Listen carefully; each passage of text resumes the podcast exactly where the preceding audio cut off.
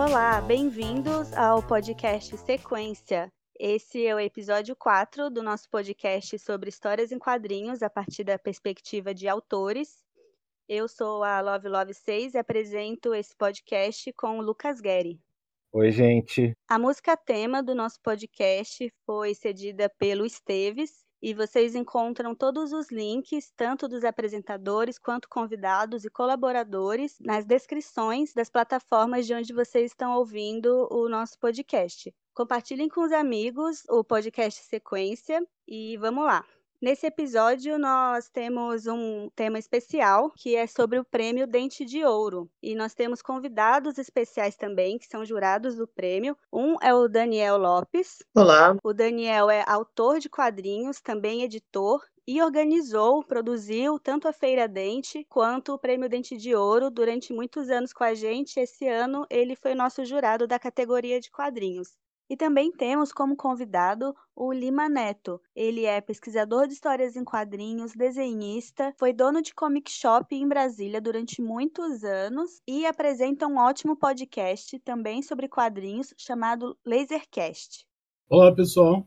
É isso então, gente. Hoje nós vamos conversar sobre o Prêmio Dente de Ouro, que acabou de acontecer, a edição de 2020, é, no dia 11 de setembro. A gente fez o prêmio esse ano, por causa da pandemia, a gente fez todo online, né? Essa foi a quinta edição do prêmio que normalmente acontecia na, no evento presencial, mas que dessa vez a gente fez totalmente online. A gente achou que era uma, uma empreitada que cabia nesse formato digital. Há algum tempo a gente tem uma, umas ações de políticas inclusivas aí no nosso processo de inscrição, que é uma característica importante para a gente aí, onde a gente dá isenção de taxa para pessoas de várias minorias. No caso específico da edição desse ano, foram é, pessoas negras, indígenas, pessoas com deficiência e moradores de periferia, se não me engano, eram essas as características. São autores negros, indígenas, pessoas com deficiência e autores estrangeiros.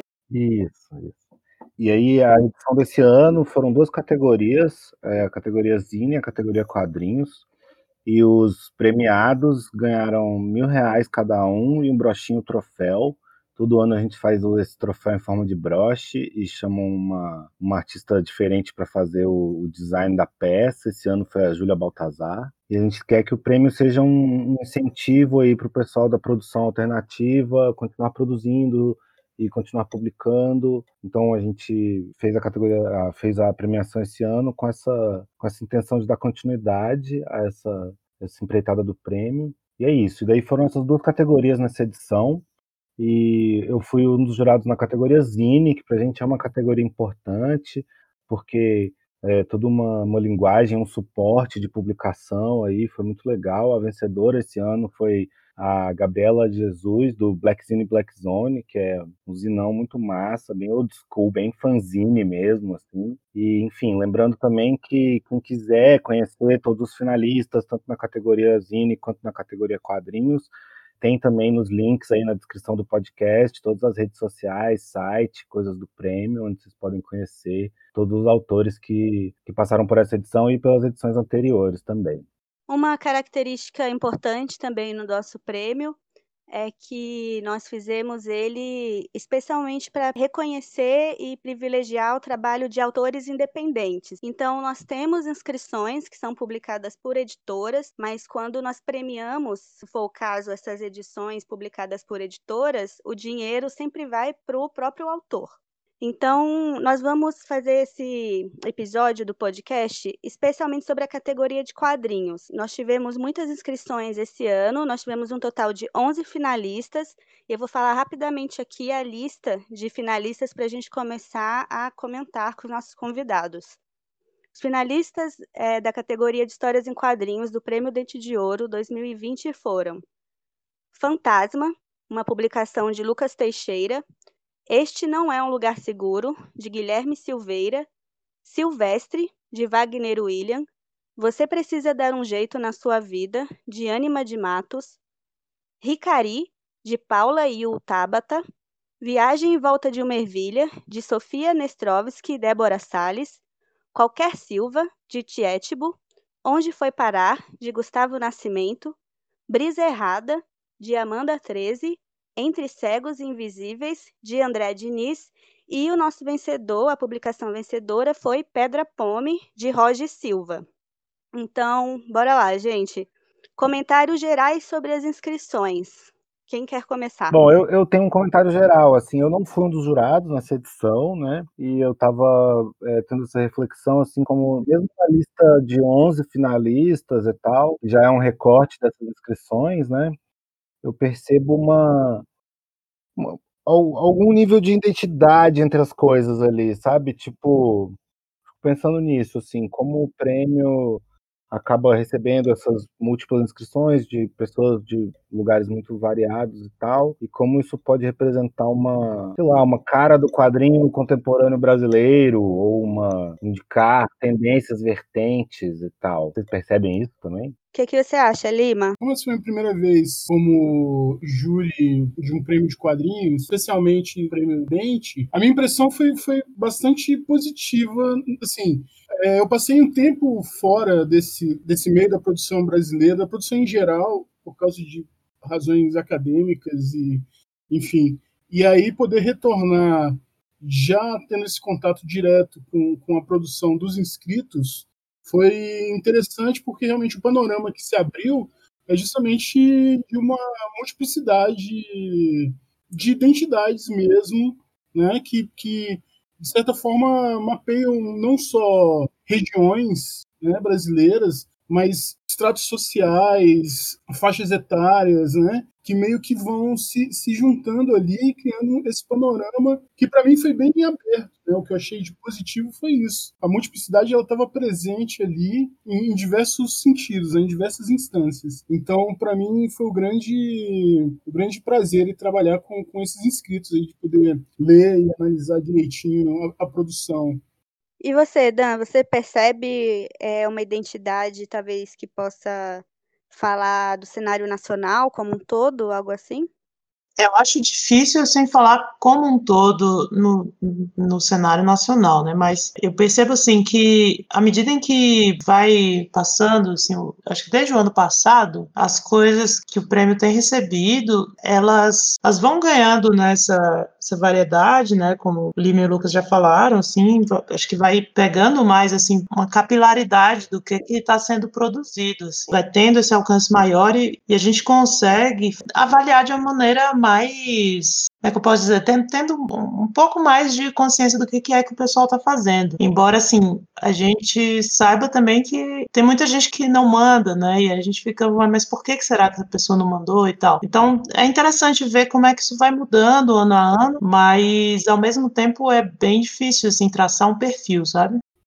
pensando em todas as inscrições e não apenas nos finalistas, eu também tenho uma dificuldade de identificar algum tipo de identidade de quadrinho brasileiro, assim, uma coisa mais genérica, mas é, o prêmio ele vai ganhando um perfil, né, ao longo dos anos. Eu acho que uma coisa que influencia muito no perfil do Dente de Ouro é a nossa política de isenção de taxa para minorias políticas, por exemplo.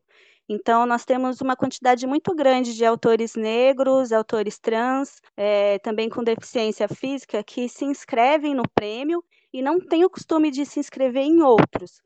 E também, como a gente tem a categoria Zine, eu sinto que o prêmio chama muito pessoas que estão iniciando a carreira. Então, a gente tem, de vez em quando, essas inscrições de autores que já têm uma carreira mais robusta, como no caso dos finalistas Wagner William e André Diniz. Mas eu acho que é uma característica real do prêmio, assim, né? Que muitos autores de início de carreira, eles se sentem mais à vontade para se inscrever no nosso Dente de Ouro.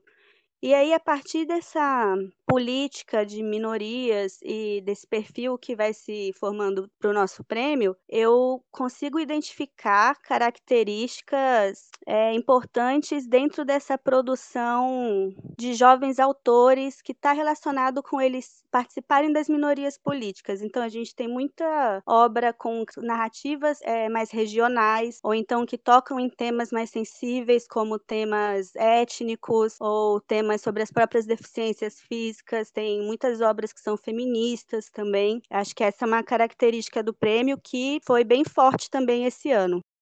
O que eu percebo assim como um ponto dessa identidade do quadrinho, desse quadrinho contemporâneo e tal, quadrinho atual brasileiro, é talvez justamente esse equilíbrio, assim, ao mesmo tempo que existe uma, uma variedade, assim, tanto de, de identidades dos autores e de assuntos e tal, e eu acho que isso se, se expressa, inclusive, muito no, na visualidade, né? O aspecto visual é bem variado assim, entre os finalistas, assim, os estéticas e a identidade visual de cada coisa é bem única, assim. Mas ao mesmo tempo eu identifico que tem um, um tipo de narrativa, um tipo de história que tá, que acontece ali, que não quero dizer que seja uma regra nem nada, mas que eu acho que é tá entre ali o, a autoficção, o autobiográfico, o relato, o relato de ficção, né, fica nesse território aí do, do dessa ficção mais, mais aberta e um pouco mais é, voltada para essa coisa do,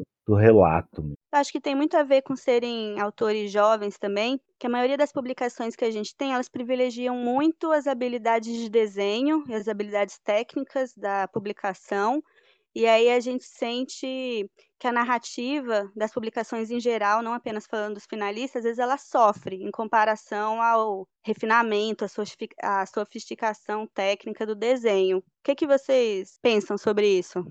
Eu, o que eu senti, não, não de maneira geral, mas, mas pontuado bem, de forma bem significante, é que, de fato, a, a, algumas, alguns trabalhos eles tiveram esse, essa precedência do refinamento gráfico sobre o texto, né, sobre, sobre a, a narrativa. Porém, assim, isso acontece pontualmente nos, nos, finalistas e também acontece também na, nos quadrinhos que foram é, enviados, uma narrativa que não está presa a uma linearidade. Acho que mesmo os quadrinhos que, que vão narrando uma história linear por si, se a gente for usar, pegar, por exemplo, qualquer Silva, por exemplo, da Tietmo, que você tem uma, uma certa linearidade narrativa, as partes, né, os momentos, eles são graficamente distintos. A viagem em volta de uma ervilha também não trabalha linearmente. Você tem capítulos ali que podem meio que ser lidos. Não existe uma, uma ordem específica de leitura, não que você vá ler em qualquer ordem mas existe uma abertura em termos de narrativa que eu achei é, presente em boa parte desses, desses quadrinhos, que meio que uma característica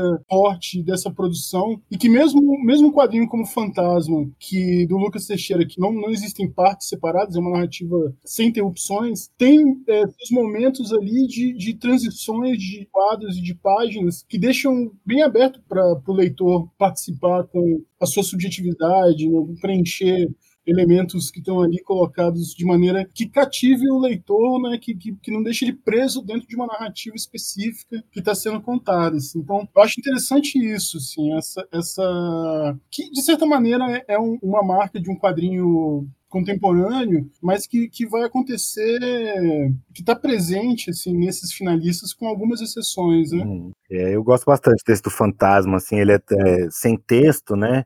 E cada página, acho que o, é um bom equilíbrio assim entre o formatinho do livro, que é pequenininho, quadradinho, e, a, e o jeito de ler, que cada página é uma imagem e tal, assim, apesar dele ser grossinho, ele gera uma leitura bem fluida e dinâmica, assim. Uhum. Pensando nisso que o Lucas comentou, né, sobre essa questão do relato, é, de ter um, um, um, material com característica autobiográfica bem forte, assim, tal, eu fico me perguntando, assim, né, o que, que é que acontece, porque a gente recebe obras de ficção também, que, assim, vamos dizer, de, inteiramente de ficção, né? Acho que nesse ano talvez dá para destacar, assim, que, por exemplo, o Silvestre, né, ele já tem uma, é, é, é uma história fantástica ali que acontece que talvez não tenha, não tenha tido nos anteriores, assim, ainda a presença nos finalistas, né? De, de algo parecido. Mas me parece que quando chega é sempre um material meio deslocado, sabe? Assim, que acho que ainda pega muito de um material internacional, assim, de, de né? Ou, ou se é uma coisa, por exemplo, uma, com a característica mais de mangá, tenta pegar muito a superfície da coisa, sabe? É a superfície do que, exatamente? Do tema que está sendo explorado? Como assim? Do tema, ou do estilo, ou do. Sabe, assim, a pessoa quer escrever um mangá, mas ela vai importar todos os, todos os estilemas ali do, do que, que é o mangá e vai tentar colocar aquilo, vai tentar fazer uma história em que, que, enfim, que parece que ela não funciona, sabe, no nosso contexto. Parece que ela fica meio deslocado, assim. É, pessoalmente, sobre o Silvestre Wagner William, eu pensei muito, associei muito com a produção norte-americana de quadrinhos. Me lembrou muito Sandman, por exemplo. Não sei se é uma referência direta do Wagner, mas eu fiquei pescando muito, assim, essa característica narrativa mesmo. E falando rapidamente do fantasma do Lucas Teixeira, eu associei muito com as referências do terror japonês. Achei que eu adorei esse fantasma também. E eu tenho uma teoria, na verdade, a respeito do porquê essa característica autobiográfica está tão presente entre os escritos do prêmio. Eu acho que tem a ver com serem autores jovens, com carreiras no, é, relativamente novas. Então, eu acredito que esse gênero do autobiográfico ele é mais acessível para a pessoa, né? Falar de si mesmo. Tem a ver também com a maioria desses autores estarem participando de minorias políticas, que também é uma característica, eu acho que dentro desse gênero, assim, ser autobiográfico. E especialmente, por exemplo, entre as mulheres. Acho que a gente, se a gente fizesse uma pesquisa estatística mesmo, arriscaria dizer que a maior parte dos trabalhos das autoras inscritos no prêmio são autobiográficos, que tem a ver historicamente com a proximidade das mulheres com o gênero do diário. E aí, nesse sentido, eu acho interessante só é, fazer esse comentário sobre a obra do Gustavo Nascimento, Onde Foi Parar, que eu achei muito interessante. O Gustavo é um autor super sensível e ele, a obra dele, não só apenas o Onde Foi Parar, está super dentro desse gênero autobiográfico que é muito comumente associado com autoras mulheres. E eu acho super interessante o Gustavo trabalhar assim esse gênero autobiográfico super intimista de diário. Então é meio que essa minha teoria, tem a ver com esses aspectos da carreira do autor e da própria identidade também deles. Ah, eu concordo. Eu acho que, que é bem isso mesmo. É, é quando a gente está começando, né? É mais fácil a gente falar daquilo que a gente conhece, né? Então é mais fácil a gente trabalhar ali a nossa realidade, tudo, né? Tanto que a gente vê, por exemplo, autores também que a Amanda Miranda, né? Que já foi premiada numa outra edição, né? A gente vê o trabalho dela mudando e ela está trabalhando bastante com ficção agora e a gente vê ganhando maturidade, sabe? E, e, é interessante assim pensar nisso nessas obras, porque você, por mais que você veja características ali de um material estrangeiro, sabe, elas não são, elas já vêm com um olhar um pouco mais crítico, sabe? Que não é esse olhar assim de quem está começando mesmo. Por isso também tem essa diferença, né? Acho que isso é uma característica do, do quadrinho brasileiro também, essa coisa do tipo assim, a gente não, consolidou uma história do quadrinho brasileiro junto com, sei lá, em paralelo a essa esse modelo, por exemplo, americano ou japonês, até mesmo os europeus ali com umas certas linhas, assim, com uma identidade muito só o comics americano, né? O mangá que virou essa coisa, né? Não é simplesmente a palavra japonesa para quadrinhos, é um tipo diferente de quadrinhos, né? E a gente teve uma história diferente mesmo, né? Acho que o quadrinho brasileiro teve muito, foi muito diretamente influenciado por essas outras culturas aí, então sempre teve assim, o quadrinho brasileiro mais europeu, o quadrinho brasileiro mais americano, o quadrinho brasileiro mais. Hoje em dia tem muito, né? O mangá brasileiro é uma coisa real. E aí, e aí mas aí, inclusive, eu, eu acho que daí tem essas outras identidades, essa coisa mais experimental, essa coisa do desenho meio menos preocupado com o desenho técnico e mais com uma coisa expressiva. Eu sinto que isso é muito forte na lista de finalistas também, essa, essa coisa, mesmo, mesmo coisas que variam entre serem super técnicas e super espontâneas, tem um, uma certa questão ali de uma visualidade que tem essa, essa questão da, da expressão, assim, do, de que trabalha para aquela história, para aquele tema, né? É uma, uma antropofagia crítica, né, de certa maneira, assim, de, de, retrabalhar aquilo, aquelas que são as suas influências, é pegar você mesmo, que é, de certa forma, dar uma certa segurança para um trabalho inicial, e retrabalhar suas influências e colocar aquilo de uma outra maneira como você vê, acreditando que o que você vê contribui para uma visualidade, né? Tem uma, uma ideia de tornar, que é do, do Willem Flusser, que é tornar público o privado, né? Ou seja, pegar a, a, sua vida pública, não, não a sua vida pública no sentido de, de fofoca, mas no sentido de que a, o seu privado, ao se tornar público, ele, ele ressoa, né? Daí vem esse, essa aceitação desse material que é autobiográfico ou autoficção, porque ele ressoa ainda mais na situação política que a gente vive, de onde a gente é, atualmente luta contra apagamentos políticos todos os dias, né? De ressoar nas outras pessoas, de ressoar nas pessoas que leem esse material, e mas ressoar de uma forma crítica, de uma forma que você pega e transforma aquilo que você consome, transforma aquilo que você que formou a sua identidade como leitor e como quadrinista numa outra coisa. É interessante, por exemplo, você pegar o fantasma do Lucas Teixeira e pensar não só no mangá, no Hokusai, ou seja, naquele mangá lá da onde vem a palavra mangá, mas que necessariamente não é história em quadrinhos, e você ter aquela coisa do Oni, do yokai, transformado para um outro, uma outra realidade, ou você pegar o Viagem em Volta de uma Ervilha e sentir é, notas ali de um pouco de Alison Bechdel no estilo do desenho, ou no, na, na, carga literária que ele transmite, mas transmitido de uma outra maneira, com uma outra perspectiva. Né? Então, é, é, é muito enriquecedor assim, nesse sentido. Mesmo que exista essa ideia de que a autobiografia ela, ela é recorrente, né? Mas por mais que ela seja corrente, ela não deixa de ter essa, essa importância, né? Uma importância que está cada dia mais evidente, né? Quando a gente pensa na situação que a gente vive, né? Eu acho muito interessante você trazer essa referência do Flusser, porque quem diz isso dentro da filosofia feminista é a Carol Hennish também, né? Que é ela que lançou, que virou o grande slogan, assim, que o pessoal é político e se reflete muito nas obras. Eu acho que especialmente as autoras elas estão mais ou menos conscientes do que elas estão fazendo quando elas trazem esses temas íntimos para o público. É, e, tipo assim, esse, acho que essa, esse processar o, o, autobiográfico e absorver né, a autoficção, o relato, mesmo, né, mesmo quando não é autobiográfico, resta alguma estrutura empática ou, ou, de roteiro ali que usa essa coisa do narrador ali no, né, no, no Silvestre, ali, que te coloca naquele lugar assim que eu acho que tem a ver. Esses limites são tênues mesmo, né? O que é exatamente ficção? Que ficção não é autoficção, né? Como determinar o que é ficção pura?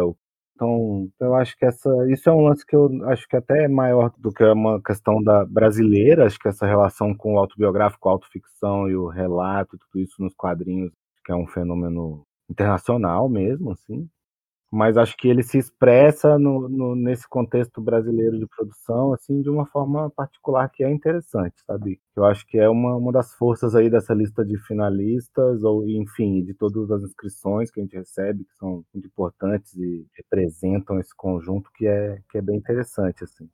que mais? Vocês têm, querem comentar alguma publicação específica aí que vocês não comentaram ainda? Eu acho que é interessante assim pensar que por exemplo, quando você tem um enredo um pouco mais trabalhado, você parece, às vezes não, não, não é de uma obra em que vai ter o melhor desenho, por exemplo, né? Então acho que ainda tem um pouco essa ideia assim de que, como foi até comentado assim, que investir, né, é uma característica também de quem está começando, né? Mas investir no desenho, então meu quadrinho vai ficar bom e não necessariamente, né? Enquanto que a gente vê outras obras em que às vezes o, o desenho ele não, não é assim a, a coisa que vai chamar mais atenção primeiro, né? Ou, ou, às vezes ele nem chama atenção, às vezes é um desenho que ele vai demonstrar dificuldades assim de, de execução, né? Você, você vê que a pessoa ele refez aquilo algumas vezes até acertar, né? Vai, vai passando por um polimento e tudo, e, e essa coisa vai desenvolvendo durante o processo, mas ela comunica o suficiente, né?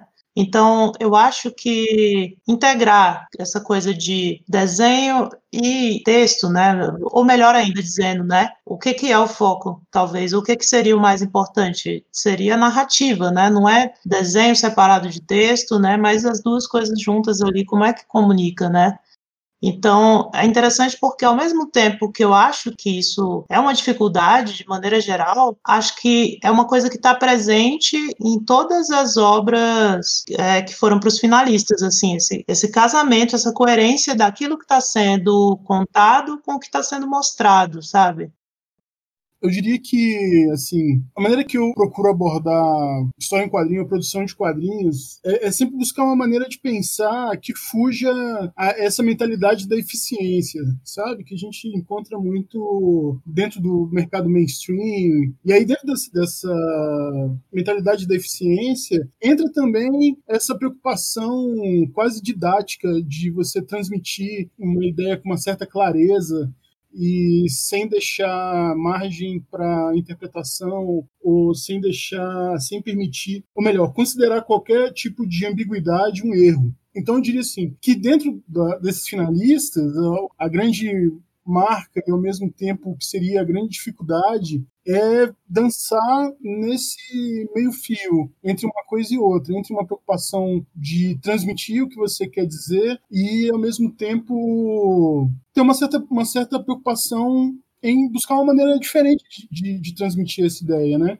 Então, por exemplo, alguns casos se a gente for pegar, por exemplo, o Silvestre Wagner William, que é um livro que tem uma, uma, uma riqueza de produção, em termos de produção, assim, colorido, tem uma narrativa é, que funciona, tem um profissionalismo ali na maneira de contar a sua história, né? Ao mesmo tempo, a gente pega o Silvestre desse lado, que tem essa preocupação em termos de eficiência, que não atrapalha a obra em si, assim, não é um trabalho mainstream, né? Mas, por outro lado, a gente tem o Onde Foi Parado, Gustavo Nascimento, que está completamente na contramão desse tipo de preocupação e que ainda assim transmite uma, uma, um estado emocional, transmite uma, um dado pessoal de maneira muito tocante.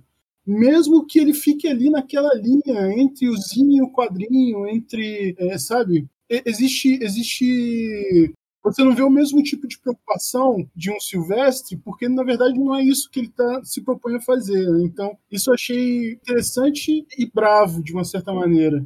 Do mesmo jeito, se a gente for pegar o Este Não é um Lugar Seguro, do Guilherme Silveira, que é um quadrinho que foge completamente da narrativa linear, é, mas de certa forma tem uma linearidade na maneira com que ele constrói as páginas num grid fixo, né? mas que não tem uma preocupação em, em responder perguntas ou ter uma narratividade, né? Ainda assim, você se propõe a leitura, né, até uma leitura entre aspas ali, o Este não é um lugar seguro, você tem uma experiência de, de como que a linha, como que os elementos gráficos da página eles se relacionam com o seu é, background de informação visual. E cada pessoa vai ter uma vai ter uma, uma experiência com aquilo. Ambos tanto onde foi parar quanto este não é um lugar seguro tiveram um efeito físico em mim assim. O eixo não é um lugar seguro deu uma, uma mexida com minha cabeça em certos aspectos perceptivos. O onde foi parar ele me tocou acho que foi o quadrinho que que me deixou bastante emocionado. Outros quadrinhos que estão que vão estar nessa lista, por exemplo, Você Precisa Dar um Jeito na Sua Vida, da Nima de Matos, que num primeiro olhar está contando ali uma história bastante direta, mas que vai ter ali o seu, seu momento de quebra da narrativa para mostrar um, um, estado muito pessoal da artista ou, ou da narração. Então, sem, sem estar tá ali muito preocupado com fechar ou finalizar uma história. A, a Brisa Errada da Amanda 13 vai um pouco nessa linha, só que com um sotaque de periferia forte, presente ali, não só nas cores, mas na ambientação é, na, na, no falar dos personagens, e que, né, ao mesmo tempo, está cheio de elementos que, que não estão preocupados de ser redondo na leitura, muito pelo contrário, né, que é mais que, que deu uma enganchada ali mesmo, porque esse, essa enganchada é que puxa ali o olhar é, que puxa não só o olhar, mas sei lá, a atenção ou a, a, a um aspecto para um aspecto pessoal da narrativa. Então, acho que, que para mim, o, o, que existe de, de, dificuldade e o fato dessa dificuldade estar presente, de você meio que sentir essa dificuldade, está muito relacionado com o perfil do que os artistas querem contar e da maneira que eles querem contar essas histórias, né? É, acho que vale muito dar o destaque a Este Não É um Lugar Seguro, do Guilherme Silveira, que foi o único quadrinho abstrato que foi inscrito no nosso prêmio, e é um gênero que eu, pessoalmente, eu sei que o Lucas também gostamos muito, quadrinhos abstratos. e tem essa característica da regionalidade, né, da regionalidade brasileira em geral, assim, que foi muito bem explorado e trabalhado, tanto pela Ânima de Matos, no Você Precisa Dar um Jeito na Sua Vida, o Brisa Errado, da Amanda 13, o Ricari, da Paola e o Tabata, que é bem interessante, né, fala dessa experiência nipo-brasileira, a partir da experiência da autora, e também o Pedra Pome, que foi o vencedor da categoria. É, antes de passar a bola aí para eles falarem sobre o, o Pedra Pome, o vencedor, queria complementar esse comentário aí do esse não é um lugar seguro do, do Guilherme, né? Que é o zine abstrato, de quadrinhos abstratos. Ele tem esse formato meio cíclico, né? Você permite você ficar dando a volta nele infinitamente. E é, eu acho muito interessante, realmente, uma, um trabalho que eu gosto muito aí da atualidade. Mas queria chamar a atenção como quando ele dá esse título, este não é um lugar seguro, ele traz todo um peso para o trabalho. Ele deixa a coisa que talvez se tivesse um título mais abstrato, digamos assim, sequência, não sei o que, sei lá, uma coisa assim, ele ficasse mais leve ou mais aberto e tal, assim, não que ele não, não tenha uma abertura, mas quando ele chama disso não é um lugar seguro, ele evoca o um lugar seguro e fala da ausência, e daí a forma como a, as imagens vão se transformando e tal, causa um, um sentimento e demonstra uma intenção política, né, por trás aí. Então, acho que é um bom exemplo também de como mesmo, mesmo nesse trabalho que seria meio diferente dos outros, porque é abstrato, está presente também essa, essa outra questão. Eu queria comentar um pouquinho, na, na verdade, ainda sobre né, o que o Lima estava falando do você precisa dar um jeito na sua vida, que eu acho que é uma, uma, uma obra, uma das obras, na verdade, também que se, se beneficia muito do silêncio ou de algumas coisas que são contadas ali por outras camadas, né, de, é, por exemplo, você tem esse momento onde tem um gato gigante andando ali pela Avenida Paulista. Isso vai ecoar lá na frente na história, quando a personagem está se mudando de apartamento e ela está com várias caixas dentro da sala, sabe? E, tipo, você fica meio que nessa, assim, de... Você lembra do gato, você lembra, imagina o gato andando pela sala ali, né, andando por entre as caixas. Ele, os gatos têm essa coisa, né, de, tipo, entra na caixa, ali ele se sente seguro. Isso também vai, vai dar, vai ter uma analogia ali com a própria insegurança da personagem, né? Que ela tem esse momento também que ela entra numa caixa, em que ela tá nesse lugar gigante, assim, tudo. Isso é muito sutil, sabe? Foi uma coisa que eu fui pegar numa terceira ou quarta leitura, assim, só. Que eu acho que é uma coisa que também está presente bastante ali no Fantasma. Eu acho que, né, no caso do Fantasma, que é uma história completamente sem, sem texto, né? É, esse, esse lance do, do estranhamento, do que, do que que é, sabe? Dessa coisa de convidar o leitor ali a, a identificar aquilo que está acontecendo. O, isso que vai ficando em aberto, eu acho que ele tem esse esse potencial né, maior assim de tipo ver outras coisas eu, eu, consigo ver outras coisas em uma nova leitura sabe isso aqui é, que acontece também né no, no Pedra Pome na última história, principalmente, né? Embora a, a, acho que a história que chame mais atenção realmente é a primeira, né? Mas eu acho que a última história ela também tem é, tra, traz essa característica, né? De contar coisas ali com silêncio, né? O, que é interessante porque você vê que o, que o autor já domina ali gêneros diferentes, né? Estilos diferentes de contar uma história.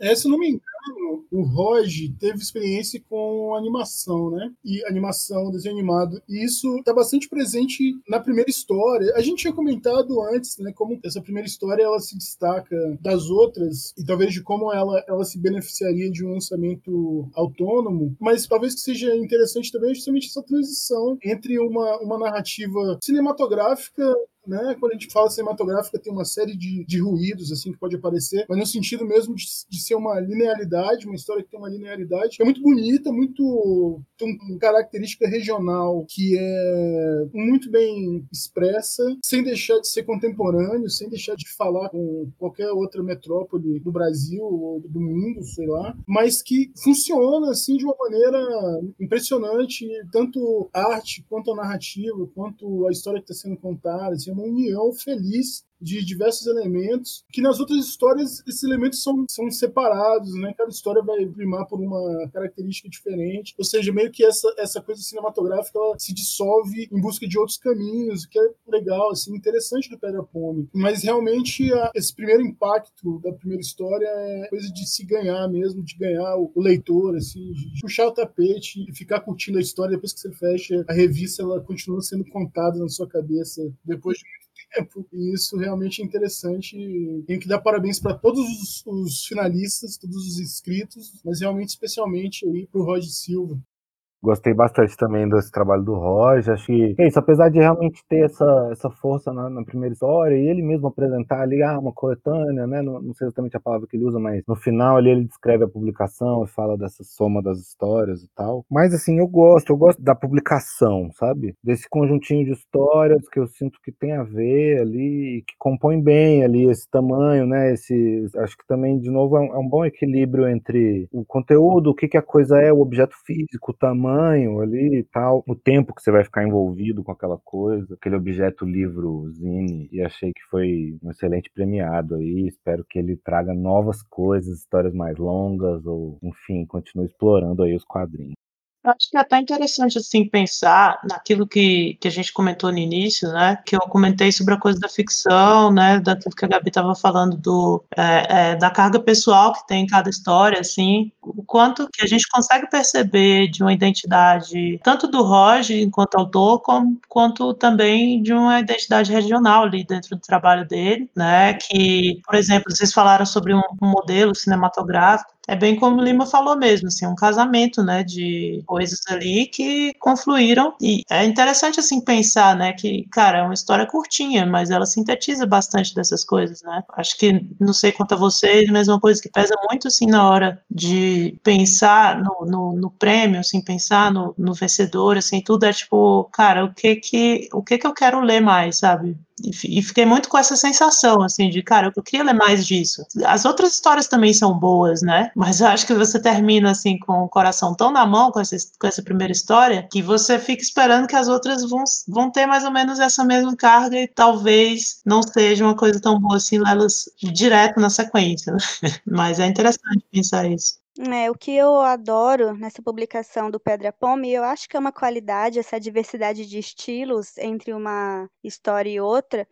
Eu não quero fazer essa hierarquização de valor entre o autobiográfico e a ficção, mas comparativamente entre as narrativas inscritas no prêmio e pensando no cenário nacional, assim, de autores independentes de quadrinhos, eu acho que é uma característica que denota um amadurecimento do autor. E o que tem no Pedra Pome são esses. Eu não sei qual é a cronologia em que o Roger fez as histórias, né, que estão dentro do Pedra Pome, mas eu acho que é muito representativo desse amadurecimento do autor ao longo da carreira dele. E o Pedra Pome eu amei muito, assim, o quero dizer a história do aterro, né? Concordo com tudo que vocês disseram a respeito. E só queria fazer um rápido comentário sobre a Ânima de Matos também, que eu vejo dentro da obra da Ânima essa trajetória, ela está sendo formada, que é, é, bem quase didático de ver, assim, como a Ânima vai se afastando desse autobiográfico super intimista das primeiras publicações dela, e agora o Você Precisa Dar um Jeito na Sua Vida é uma ficção furry, mas tem muitos elementos autobiográficos, mas é uma coisa que toma outra dimensão, assim, e também é muito foda. Eu queria só complementar da Anima de Matos, Você Precisa de um Jeito Sua Vida, que é, para mim, foi, foi ludibriado, eu não esperava... Porque quando a gente fala de furry, assim, é, eu, eu até tenho uma, um, um convívio bastante grande, sendo da comunidade ursina e GLS, LGBT, com esse furry, ele está muito presente e aonde que eu vi ele tem um furry ali olhando para mim. E, e, então eu, eu, já fui pro, pro quadrinho um pouco com preconceito, assim. Mas uh, o, o, que pega é que por trás da, dessa visualidade que às vezes parece muito muito paulista e, e furry, tem uma maturidade ali na produção do quadrinho que está evidente na leitura. Quando você vê, o furry não é um elemento que está ali jogado, tem, tem todo um, um processo pensado dos personagens, da característica dos personagens, principalmente da característica subjetiva dos personagens, né? Isso fica bem claro, assim, justamente nos momentos de silêncio, que como, como o Daniel falou, eu não esperava, no primeiro momento, na primeira olhada, encontrar a maturidade que eu encontrei lendo Você Precisa Dar um Jeito na Sua Vida. Até porque quando você escuta uma frase dessa, geralmente estão julgando a sua maturidade. Então, a gente vai se encaminhar para o encerramento agora. Eu só queria lembrar ao nosso ouvinte que se você tiver interesse em ouvir comentários específicos sobre cada um dos nossos finalistas, nas redes sociais do Prêmio Dente de Ouro, que vão estar aqui na descrição do episódio, na plataforma da qual você está acessando e ouvindo a gente, você pode ouvir os comentários dos jurados a respeito de cada obra, tanto da categoria de quadrinhos quanto da categoria de zine. É isso aí. Foi isso o nosso episódio 4, especial do Prêmio Dente de Ouro. Vocês querem comentar mais alguma última coisa, gente? Última chance. Acho que no decorrer do episódio a gente vai pensando melhor, assim, algumas das perguntas, né? E fiquei aqui com isso na cabeça, assim, de que dentro daquilo que a gente estava falando da diversidade, talvez essa edição também a gente tenha visto a presença tanto de autores assim que já estão trabalhando há bem mais tempo, né, como o Wagner William ou o André Diniz, né, que já tem ali uma, uma experiência em contar essas histórias, né, quanto pessoas que estão começando assim, que era uma coisa que nas edições anteriores talvez a gente via mais a galera que estava começando a postar talvez assim até por conta do perfil do prêmio, né, de, de ser independente e tudo, não sei dizer, mais novo também. Tive essa percepção aí agora, né, em, em relação a isso. Acho que é interessante porque, ao mesmo tempo que talvez isso, isso, mostre que o prêmio vai se consolidando e tudo, né? A galera compra a ideia, tipo, tá, vou, vou apostar nisso aqui e tal. Como também acho que a gente vai melhorando a qualidade daquilo que a gente vai avaliando, avaliando, né? Assim, a gente que vai, vai ficando cada cada vez mais difícil, né? Mas a gente vai apurando, assim, colocar essas obras em comparação, às vezes é uma coisa que a gente se sente muito injusto de fazer, né? Porque como a gente compara coisas tão diametralmente opostas, assim, sabe? É, eu gosto, eu gosto de finalizar, inclusive, com esse comentário, porque eu acho que essa é uma característica importante, assim, quando a gente faz o prêmio, né? É muito mais do que essa ideia de valorizar, de ah, um é o melhor, você é o melhor. Não é tanto isso quanto esse, por isso também fazer essa lista de finalistas e comentar sobre todos e tal. Claro, o nosso projeto é pequeno, acho que se a gente tivesse condições de premiar vários, ou de premiar todos os finalistas, seria ótimo, né? Mas a gente tem condições de premiar um, né? Por isso eu gosto, inclusive, mais de falar do premiado do que do vencedor, né? E é isso, eu acho que foi bem legal a nossa conversa sobre o prêmio. A Love Love vocês fazer um convite para vocês agora e depois eu finalizo. Nós queremos convidar aqui do podcast Sequência todos os autores que queiram colaborar com os temas. Nós temos um tema para um próximo episódio que é sobre articulação de autores, nesse sentido de profissionalizar essa ocupação de quadrinista. Então, se você tiver alguma coisa interessante para falar a respeito, manda um e-mail para a gente, uma mensagem na nossa rede social novamente está na descrição do episódio. Mas, assim, a respeito de qualquer tema, se vocês quiserem participar do podcast com a gente, se ofereçam, que nós queremos a participação de vocês. É isso aí, gente. Então, esse foi o nosso quarto episódio especial sobre o Prêmio Dente de Ouro. Relembrando, então, que a nossa música tema é Chamar Amazonas, é do Esteves, do Chupamanga Records, que os links para os nossos trabalhos, para a gente, os apresentadores, para os nossos convidados para o Prêmio Dente de Ouro, estão ali nas descrições do, do do nosso podcast no, na plataforma onde você estiver assistindo. Não se esqueçam de compartilhar com seus amigos e de mostrar para quem vocês acham que possa gostar do assunto. Eu sou o Lucas Guerri, apresentei junto com a Love Love 6. Tchau, galera. E hoje a gente teve especialmente os nossos dois convidados, Daniel Lopes. Até mais, gente e Lima Neto. Até mais, pessoal. Só queria lembrar que também estou colaborando com o site Raio Laser sobre quadrinhos e participando do Lasercast também. Então, quem quiser, está convidado aí a, a conhecer www.raiolaser.net. Obrigadão, pessoal, pelo convite. Até mais. Então é isso, gente. Foi top.